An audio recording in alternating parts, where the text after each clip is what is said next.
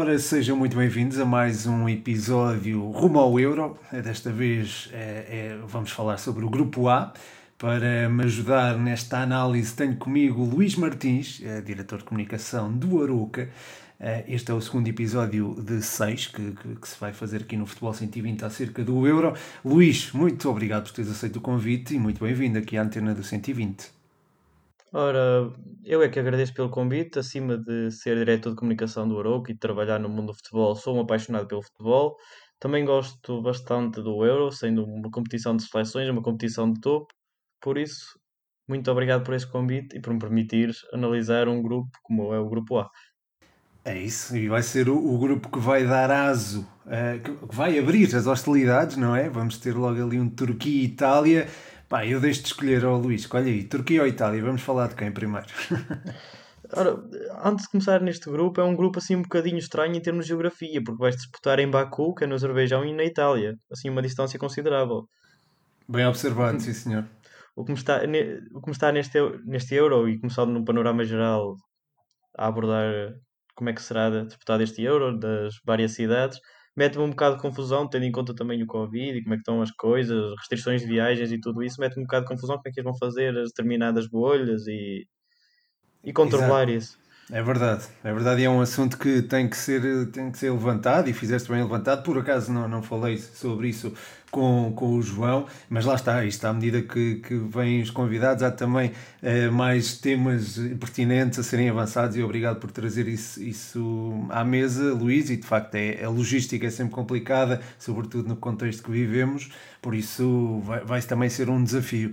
Mas, eh, mas muito obrigado por, por trazer isso, mas vamos então, se quiseres, claro, eh, começar aí pela análise individual de cada uma das equipas. Bem, Vamos dentro do campo e começamos então por falar pela seleção favorita no início deste grupo. Uma seleção que apenas conquistou um Euro, que foi o Euro de 1968, caso não esteja enganado, e o Mundial de 2006, mas também já nos habituou a ir às finais e tudo isso. Embora longe vai a era de Cannavaro, Maldini, Nesta, Pirlo, Del Piero e muitos outros virtuosos, que Saudades. todos lembramos como digamos que era o, os deuses do futebol, os deuses do Olimpo do futebol na altura. Era, era sim, senhor. Mesmo aquela, acho que foi final ou meia final entre o Mate, Materazzi e o Zidane, é uma das imagens que me lembro da minha infância do futebol, a mítica cabeçada. Mas esta seleção italiana é uma seleção em reconstrução, porque caso não esteja enganado, e acho que não, é um, uma seleção que falhou o Mundial de 2018. Exatamente, exatamente. E uma coisa que a Itália já não estava habituada, pois a Itália é uma equipa de passar às fases de eliminar e de ir até longe nas competições entre seleções. Exato, e perante isto, Luís, achas que pode haver eh, um entusiasmo da parte da Itália, um entusiasmo uh, maior do que o habitual neste europeu, pelo facto da equipa, da seleção, digo, estar há 5 anos sem disputar uma fase final, ou achas que há uma pressão acrescida para que uh, esta vez seja a contar? Bem, sendo o regresso da seleção italiana, e já vemos uma seleção italiana um bocadinho reconstruída, daquela que nos tinha habituado, vemos apenas no setor defensivo é que vemos aqueles jogadores mais velhos, porque a Itália sempre nos habituou a ser uma seleção de veteranos, digamos. Uh, acho que esta Itália é possível ser um dos candidatos. E tem um treinador que nos últimos nove jogos, acho que foram que disputaram em 2021, não perdeu nenhum.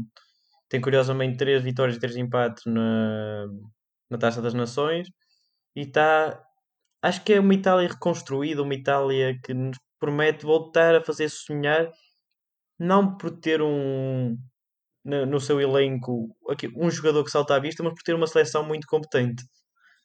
E po posso até agora vou-me adiantar e su sugerir até já um, um 11 base dentro desta convocatória que passaria pelo Donnarumma, que todos conhecemos, que é um, jo um jovem um jovem velho guarda-redes, já ouvimos falar dele há vários anos. Exatamente. E, e, numa convocatória em que vemos também o Meret da Napoli e o Sirigo do Torino, como aquele guarda-redes mais experiente habitual. Depois, no setor defensivo, sugeria a Servi, Bonucci, Florenzi e Spinazzola, sendo que o capitão e líder desta equipa, o Chiellini, ficaria no banco suplente e, sobretudo, é necessário ter aquele jogador líder balneário e que vai controlar um balneário. No meio-campo é onde encontro as maiores dúvidas para o Roberto Mancini, atual treinador da Itália e já ganhou alguns títulos a nível de competições. Lembro-me agora do Manchester City, mas de certeza que também foram outros.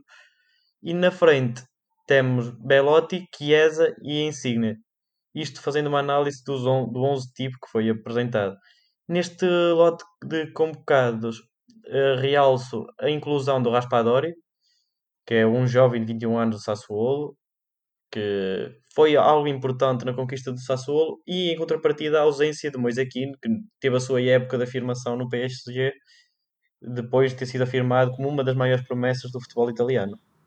Sim, e causa-me estranheza, esta também, esta, e permite-me aqui só comentar, causa-me também estranheza a ausência do Moise Kean, eu concordo com isso, mas também gostei imenso da época que o Raspadori fez, e nós já falámos disso em off, que pronto, acho que a época do Raspadori foi fantástica é ao serviço do Sassuolo, não só a dele, mas a do Berardi também, é, falando só de jogadores italianos, que me lembro.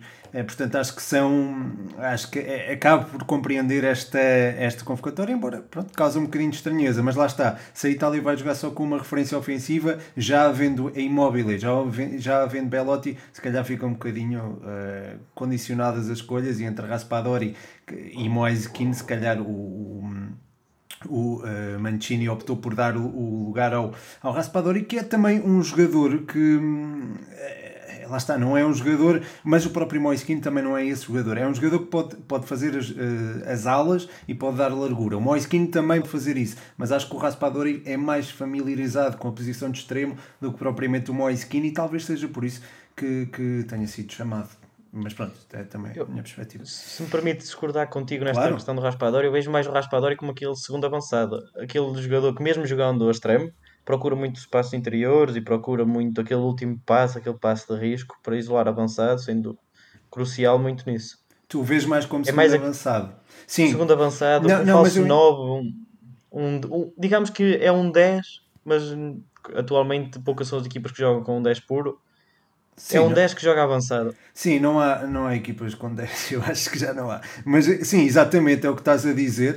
Uh, eu também, também uh, consigo imaginá-lo nessa, nessa função. Aliás, eu acho que essa função é de facto a dele, mas aquilo que eu, que eu queria dizer era que o Raspadori está muito mais familiarizado em jogar a partir da ala do que propriamente o Moiskin, e acho que foi precisamente por causa disso que ele terá ganho a corrida ao Moiskin. Pelo menos, pronto, tentando meter na cabeça do, do Mancini. Portanto, acabamos por não discordar propriamente. Eu também vejo o Raspadori mais como um segundo avançado, mas uh, vejo com familiaridade com, aquela posição de extremo. Entendes? Era, era isso que eu, que eu queria transmitir. Exatamente. Se me permite realçar, esta é uma convocatória quase 100% made in Itália. Temos apenas dois jogadores do Paris Saint-Germain e dois do Chelsea. E depois temos outra coisa que é três jogadores do Sassuolo. Ou seja, três jogadores daquelas ditas equipas conhecidas como as, as principais de Itália.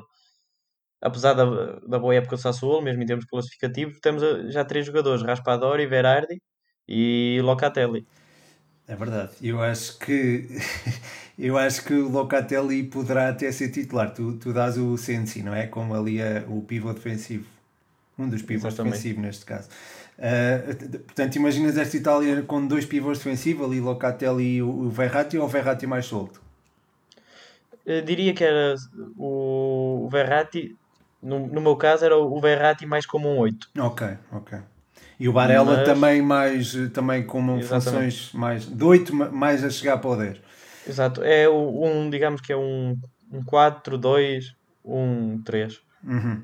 Estou a perceber, estou a perceber e, e percebo é, essas escolhas e acho que acho que fazem sentido. Pronto, só não, lá está, eu imagino mais o Locatelli ali na, na figura de médio defensivo e eh, talvez o, As, o Acerbi possa ser titular, o Acerbi não, o, o Bonucci, diria o Bonucci a titular em vez do Acerbi e um, um central mais rápido para, para compensar eventualmente as, as coberturas, porque o Florenzi é um jogador que gosta de jogar muito na, na frente, o Emerson e o Spinazzola também se projetam com frequência.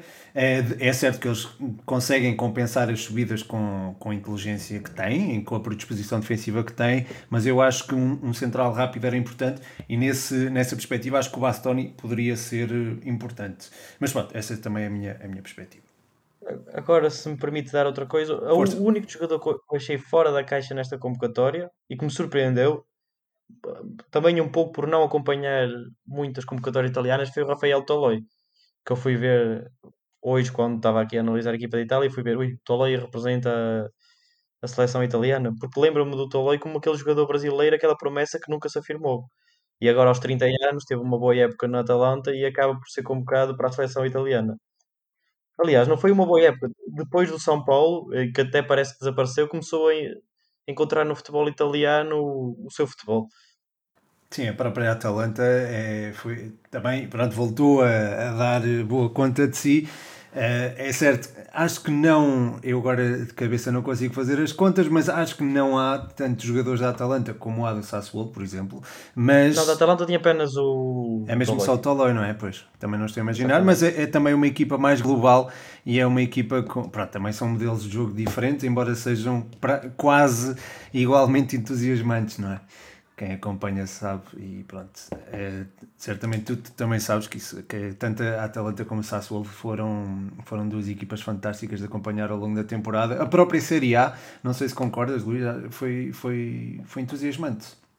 Sim, a própria Série A muito pela baixa forma da Juventus, por não ser aquela Juventus denominadora. Porque chegámos a não, não tirar de mérito à conquista do Inter, que foi acho que unânime, tivemos alturas em que até o AC Milan sonhava com o título. Coisa que já não acontecia há muito tempo. E sendo eu um, um adepto do AC Milan, até me entusiasmei com o futebol italiano e voltei a acompanhar muito devido a isso. Tivemos a Roma que teve também nessa disputa, mas depois teve, começou a cair a pique. E foi um, um, campeonato italiano muito pautado pelo equilíbrio. Vimos uma Juventus que tinha tudo para ser dona e senhora já não sei qual dos títulos seguidos é que tem. Acho que eram, acho que eram iam ser 10 ou 9, 9 ou 10, não sei, já não me lembro. Exatamente, já, eh, quase a chegar a uma década, uma década, uma dezena de títulos sim, sim. e era uma década de domínio, sim, era quase. Exatamente, é, é, é um fim de um reinado por um Inter que renasce e que, como nós vemos agora, ainda está em dificuldades económicas. Pois é, nem com Acaba o título. por ser um campeão um campeonato atípico em que o treinador sai chateado por quererem reduzir salários e tudo isso, nem com o título. Foi um campeonato conturbado fora do campo, mas dentro do campo foi muito interessante e muito disputado até ao fim. Verdade, o Inter... E quem acompanhou vê duas equipas, por exemplo, o Sassuolo e a Atalanta, equipas de, de grau inferior, podemos dizer assim, sem, sem tirar o mérito, mas são equipas que a nível de títulos ainda estão longe dos, digno, dos ditos Sim dos grandes italianos. Sim, sim. Exatamente. A praticar um futebol muito, muito interessante e mesmo a nível europeu, a Atalanta acho que entusiasmou quem acompanhava a Champions. Exatamente, e foi, foi bonito de se ver a Atalanta, esta época e a época anterior também. Um, e a Atalanta surpreendeu, o Inter surpreendeu também esta temporada, tal como surpreendeu o país de Gales em 2016. Faço já a transição aqui para o país de Gales. Tens alguma expectativa em relação a, este, a esta seleção? Eu, pá, eu adianto já que não me parece que uh, possam. Um, quer dizer, não sei, não sei em relação à Suíça. Talvez possam surpreender, mas para já não os consigo ver a, a fazê-lo. O que é que tu achas? Eu venho da, venho da convocatória do país de Gales e olhando para o problema que eles tiveram com o treinador, com o Ryan Giggs, não sei se. Sim, sim, sim, sim, sim, sim. O que se passou e toda a envolvência que tiveram eu acho que vamos apanhar uma seleção conturbada e com um Gareth Bale que ninguém sabe o que esperar dele. Vai ser na altura em 2016, quando chegaram à semifinal e foram eliminados por Portugal, que depois venceu a França e fomos campeões da Europa, vimos uma seleção de país de Gales muito baseada na unidade que era, mas com um Gareth Bale a demonstrar aquilo que fez o Real Madrid querer eh, gastar tanto dinheiro a comprá-lo na altura foi, para mim foi o reafirmar do Gareth Bale que depois voltou a desaparecer no, em modo Sebastião. Sim. Peço desculpa aí a referência, mas Não, foi um, é, um, é, uma, é uma carreira de um, de um craque que não consigo entender. E este, este país de Gales, tendo o treinador de fora, tendo muita pressão e tendo uma seleção que eu acho que já não vejo tão a unidade que via antes. Acho que vai ser o elo mais fraco, mas pode ser o elo mais fraco que vai complicar as contas. Pois é isso, não, o europeu uma pessoa nunca sabe, ainda por cima num contexto pandémico as coisas podem, podem acontecer e pode -se sempre surpreender. Uh, esta equipa, opa, é, o Garrett Bale é, como tu dizes, é sempre uma incógnita, nunca se sabe o que se pode esperar dele. Ele fez uh, a espaços boas exibições ao serviço do Tottenham, mas não foi, não foi uma época consistente, longe disso, muito longe disso. Portanto, não sabemos o que é que podemos esperar dele. No meio campo tens ali duas formiguinhas de trabalho, que são o Joe Allen e o Ampadu, eu acredito que sejam eles os titulares e poderão eventualmente ajudar nos equilíbrios da equipa. Depois no ataque, o ataque é, acho que acaba por ser bom, tens o Harry, Will, Harry Wilson que é, que é um é, é, um jogador que marcou até vários golos na, na fase de qualificação Exatamente. e pode ser importante na, na frente e pode também permitir que Garrett Bale também interiorize, porque é um jogador que não é propriamente uma referência fixa, como era, por exemplo, há uns anos o Robson Canu, por exemplo, ou outros jogadores. Portanto, poderá aqui haver uma. Enfim, há bons aspectos a retirar deste país de Gales, há, há, há individualidades também a ter em conta, mas eu, honestamente, e, e, tentando ser o mais breve possível, também já alongámos um bocadinho ali na Itália, acho que o país de Gales poderá até não, não surpreender. Não sei se. Sinceramente, e olhando para, o, para um Daniel James, um Garrett Bale, um Ampadu e olhando para o Ramsey também, acho que esta seleção tem alguns jogadores que podem fazer a diferença. Tem. Mas acho que vai faltar aquela unidade da seleção e ser aquela seleção forte para se bater. E agora, uau, já passar para, para a próxima equipa, se me permite fazer também o papel de moderador, com uma Turquia que eu vejo uma Turquia muito forte ultimamente. Lembro-me agora do 4-2 à Holanda, por exemplo. Vejo uma Turquia que, apesar de não ter grandes nomes, tem uma equipa que eu acho que é muito equilibrada e que pode dar problemas às restantes equipas deste grupo e disputar o segundo lugar com a equipa da Suíça. Estou de acordo. Aquela equipa, a equipa turca tem na base três jogadores do Lille, curiosamente, é uma equipa que tem jogadores de todo lado dos grandes campeonatos europeus. Tem o, o jogador que eu não sei dizer o nome, que é o Akan Chalanoglu. É o Calhanoglu, sim, o nome. Sim. Exatamente. É bom, é bom. Tem o Burak Ilmaz, que se continuar a forma que estava no Lille, é um dos jogadores a ter debaixo do olho nesta competição. E depois tem uma jovem promessa, que é o Orkun Koksu, uhum. ou Koku, não sei como é que se diz em turco. Ok, não há problema. Que é um jovem do Feyenoord, tem acho que 20 anos e que já vai na sua quarta, terceira ou quarta época a grande nível. Acho que pode ser aquele jogador afirmação e aquele jogador que, pode surpreender, que vai saltar ao olho e pode aproveitar o Euro para atingir grandes palcos. Acho que esta seleção turca, uh, mesmo não tendo o treinador não sendo muito conhecido, já, já ganhou dois títulos na dois títulos campeão na Turquia, já ganhou também várias taças e supertaças acho que é uma seleção que, que vai surpreender pela estabilidade que pode ter. Caso isso não aconteça e agora já avançando e analisando já o primeiro, primeiro jogo que nós começamos entre Turquia e Itália, caso a Turquia vacile no segundo jogo contra o país de Gales, que era o que eu estava a dizer, o país de Gales pode estar aqui para complicar as contas. Uhum. Porque a Turquia, normalmente contra a Itália, pode surpreender e ganhar logo a Itália e ganhar logo aí a liderança até do grupo. Caso mantenha contra o país de Gales e contra a Suíça. Mas a Turquia escorregando contra a Itália, podemos dizer que é o, o que se espera, poderá depois ter no país de Gales a hipótese de reviver e pode correr mal tendo em conta o país de Gales que volta a surpreender, tal como aconteceu no Euro 2016. Sim, e, e tu tocas aí no ponto do Cocu e eu acho que é, é, é interessante tu tocares nele porque é de facto um jogador que, que me enche as medidas, enche as medidas no sentido em que é daqueles miúdos que eu gosto de ver crescer e acho que ele vai ter, vai ter um futuro interessante. Agora, se é já Acho que não, acho que ainda não é já, porque também está tapado pelo Calhanoglu, pelo Kavechi, que também fez uma, uma ótima época no Fenerbahçe. Fenerbahçe.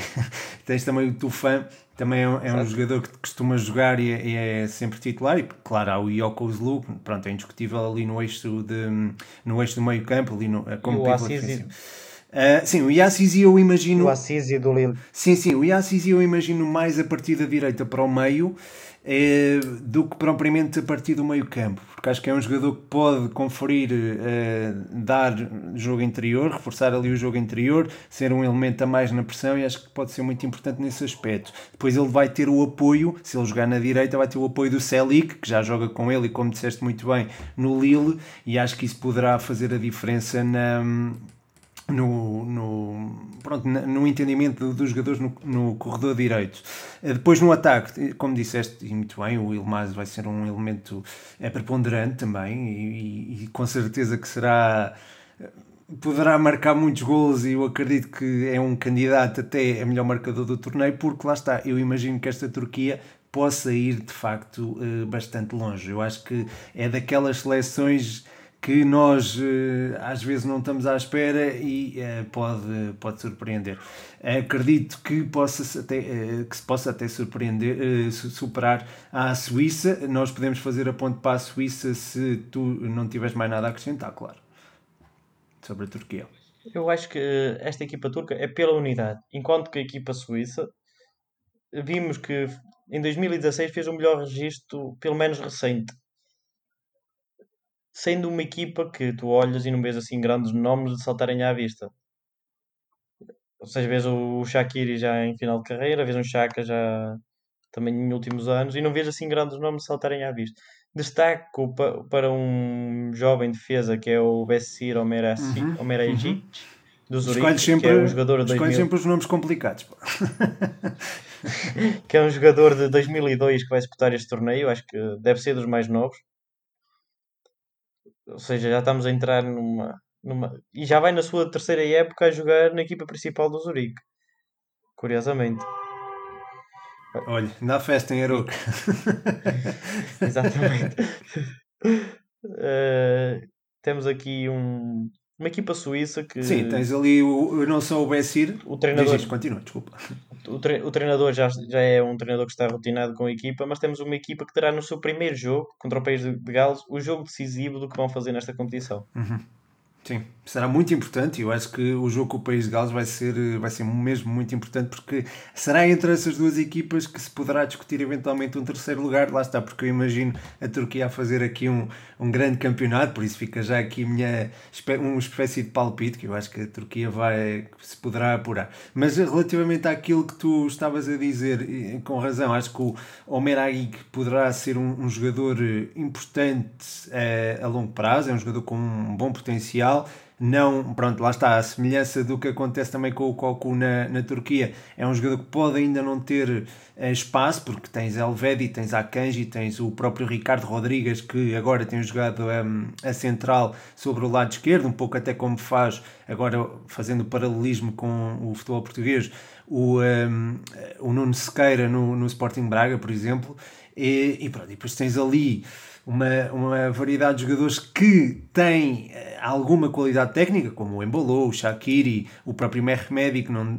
tanto, se calhar nem sequer vai ser titular, o Chaka, o Zacaria. Tens alguns jogadores com, com boa qualidade técnica, mas essa qualidade técnica pode não se manifestar em algo, eh, como direi, algo. Um, ehm, consistente, algo uh, palpável, e palpável é resultados. Portanto, acho que esta, esta seleção suíça tem alguns nomes interessantes, tem um, um, treinador que também já está com a equipa há muito tempo, o Petkovic, mas não sei até que ponto eh, isto será. Ah, tenho que destacar o Mbabo também, que é um, é um dos laterais direitos que eu mais aprecio no futebol europeu, eh, portanto também tenho que o destacar, mas lá está, sozinho não, não, faz uma, não faz uma seleção, não faz um europeu, e acho que esta Suíça poderá desiludir face àquilo que já, já fez, já chegou às meias finais de uma Liga das Nações contra Portugal, já, já nos eh, enfim, já dificultou um pouco a tarefa a Portugal. Lembro-me que o primeiro jogo oficial de Portugal após o Euro foi contra a Suíça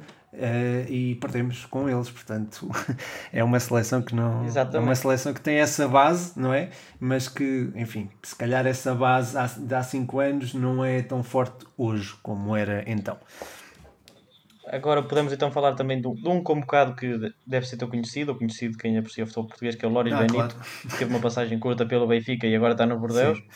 E depois falar do segundo melhor marcador do campeonato português, o único caso não esteja enganado, jogador do campeonato português no grupo A, que é o Ari Seferovic, uhum. que também foi convocado para esta seleção suíça e irá disputar o lugar, acho eu.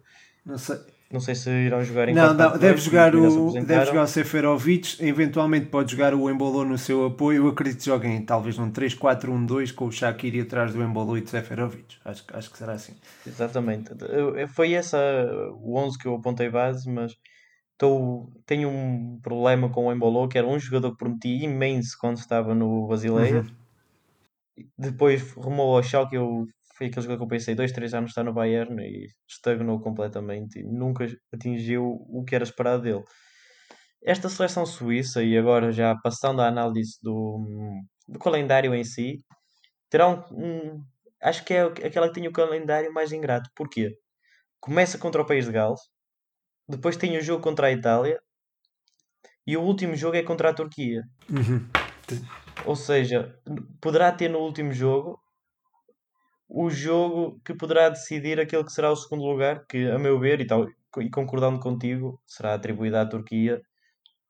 Mas o futebol joga-se dentro de campo e o futebol é lá que se decide. É isso mesmo, o Aroca conseguiu uh, eh, 11 vitórias consecutivas. isso mostra, não é? Que, enfim, se calhar há, há 11 jogos atrás, muita gente se calhar podia dizer que o Aroca não podia subir e olha, o Aroca subiu e, e bem. Portanto, também te deixo os parabéns já aí ao, ao Aroca, antes de fazer as minhas previsões, e os parabéns a ti pelo teu trabalho também. Um, antes de fazer as previsões, uh, não sei, estavas a dizer Turquia, não é para ti? Turquia e Itália passam, é isso? Para mim é Itália em primeiro hum. lugar, Turquia em segundo, Suíça em terceiro, a decidir o seu destino na última jornada e País de Gales em último, podendo o País de Gales ser a equipa que com um empate uhum. bloqueia estas contas é, todas. Pois. Uh, Agora, não sabendo quando é que o telespectador, nem a telespectador, é o ouvinte deste podcast, será. A França acabou de ganhar 3-0 contra o país de Gales. Sim, sim. Não, isto vai para o ar amanhã, portanto é tranquilo. Sim, sim. Mas foi, houve um jogador expulso, não foi na, no país de Gales? Eu não vi o jogo. Exatamente, no país de Gales. Uhum. Também, não, também não vi, mas é uma coisa que já demonstra que o país de Gales não está assim tão bem ofensivamente, porque num jogo amigável, mesmo sendo contra o Colosso, que é a seleção francesa, que todos conhecemos, e a meu ver é uma das favoritas a ganhar este Euro, mas agora voltando à análise do grupo A, a Itália acho que também tem uma palavra a dizer. Acho que este país de Gales vai ter muitas dificuldades. Uhum. Sim, eu também acho que sim. Eu acho que o país de Gales também dou como quarto classificado deste grupo. E, e a ordem da classificação, Luísa, é, é praticamente a mesma que a tua. Embora eu acho que a Turquia até possa fazer uma, uma gracinha e ficar em primeiro em vez da Itália. Uh, acho que isso pode acontecer, sobretudo se no, no primeiro jogo, ainda que seja disputado em Roma, não é? Eh, em casa da Itália, uh, acho que pode, a, a, Turquia pode surpreender e pode arrancar ali um empate. Talvez depois ganhar os dois jogos com o Gales e com, com o país de Gales e com a Suíça e se calhar uh, assegurar ali o primeiro lugar do, do grupo. Mas pronto, é, é o meu palpite ficaram os teus também e, e, pronto, não sei se tens algo a acrescentar, se estás à vontade para acrescentar. Se não, despedimos-nos. Acho que vou-me despedir com a, com a melhor frase que posso dizer e que já disse acerca deste. Já disse neste podcast e acerca deste Euro é que o futebol vai se decidir dentro de campo e talvez possa acontecer alguma surpresa, surpresa e ganhar alguma seleção que seja fora do top mundial. É isso. A meu, Agora, aqui falando das expectativas para ganhar, gostava da Bélgica conseguir ganhar alguma coisa, pois é uma seleção que promete, tem grandes talentos e tem falhado sempre em momentos Sim, a seleção belga é, é verdade, é, espera -se sempre muito e acaba por não conseguir. Chega às vezes às meias finais ou a, a, às últimas fases de, das fases finais mas não consegue depois eh, não consegue erguer o troféu. Aliás, nem conseguiu atingir uma final nos últimos anos, portanto é significativo. Vamos ver, vamos ver o que é que acontece. Eh, sobre a Bélgica também falarei eventualmente num episódio futuro. Aliás, será o próximo, será a seguir a este, com o convidado, ainda não posso dizer, a surpresa. mas pronto, Luís, muito obrigado por teres aceito o convite, espero que tenhas gostado de estar aqui e, e vamos falando. Parabéns ao Aroca e é isso, bom Euro. Muito obrigado, bom Euro e espero voltar em breve para falar dos, da Itália e da Turquia no oitavo final. Grande abraço, Luís.